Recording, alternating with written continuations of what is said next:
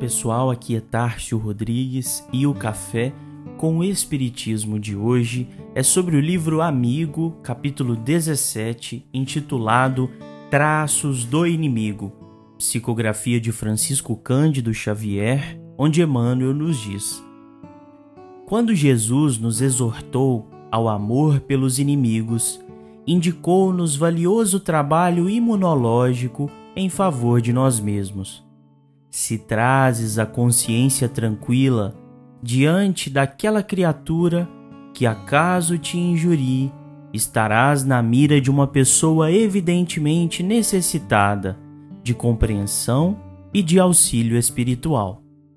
O adversário gratuito pode estar desinformado a seu respeito e por isso reclama esclarecimento e não represália talvez esteja experimentando certa inveja dos recursos de que dispões, e em vista disso necessitará de caridade e silêncio, para que não seja induzido ao desespero.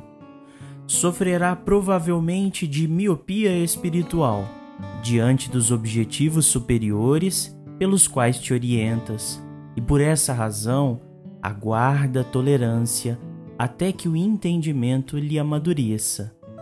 Será possivelmente um candidato à luta competitiva com os teus esforços em realização determinada e por isso reclama respeito para que não caia em perdas de vulto. Repontará do cotidiano por alguém intentando fazer a tarefa de que te incumbes e por semelhante motivo merece vibrações de paz a fim de que encontre encargos idênticos aos teus. Por fim, talvez surja na condição de doente da alma, sob a influência de obsessões ocultas, e em vista disso, precisará de compaixão.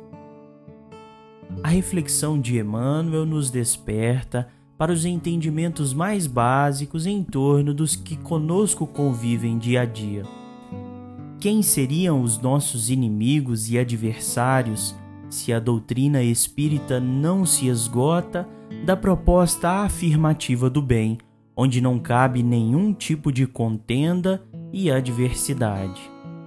Ainda que exista a verdade, persiste também a diversidade interpretativa da realidade, que promove divisões injustas e por isso mesmo cada um ainda que muito integrado a um entendimento maior, respira na particularidade das próprias visões e necessidades.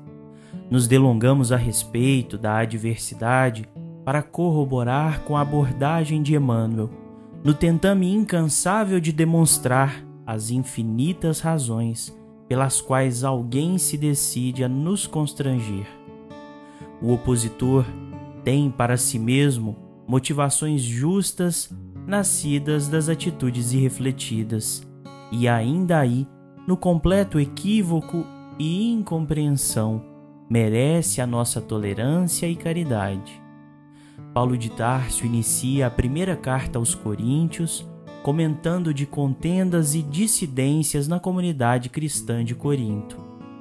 Diz de divisões entre os membros referenciadas em Paulo, Pedro, Apolo e até do Cristo, como se a própria lei divina estivesse contra si mesma. Ele finaliza o comentário dizendo no versículo 17: Cristo enviou-me não para batizar, mas para evangelizar, não em sabedoria de palavras, para que a cruz do Cristo não se faça vã.